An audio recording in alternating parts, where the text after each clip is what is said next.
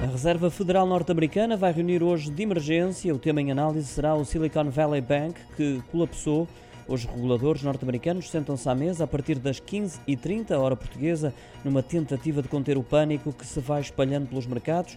A situação tem estado a ser monitorizada de perto, mas neste encontro devem ser debatidos mais detalhes quanto à estratégia a adotar e quais os passos seguintes na resolução do banco. O presidente dos Estados Unidos, Joe Biden, também já se pronunciou sobre esta questão, garantiu que serão tomadas todas as medidas para responsabilizar os líderes das instituições financeiras com problemas, que incluem agora também o uh, Signature Bank, que foi encerrado na sequência das dificuldades no SVB.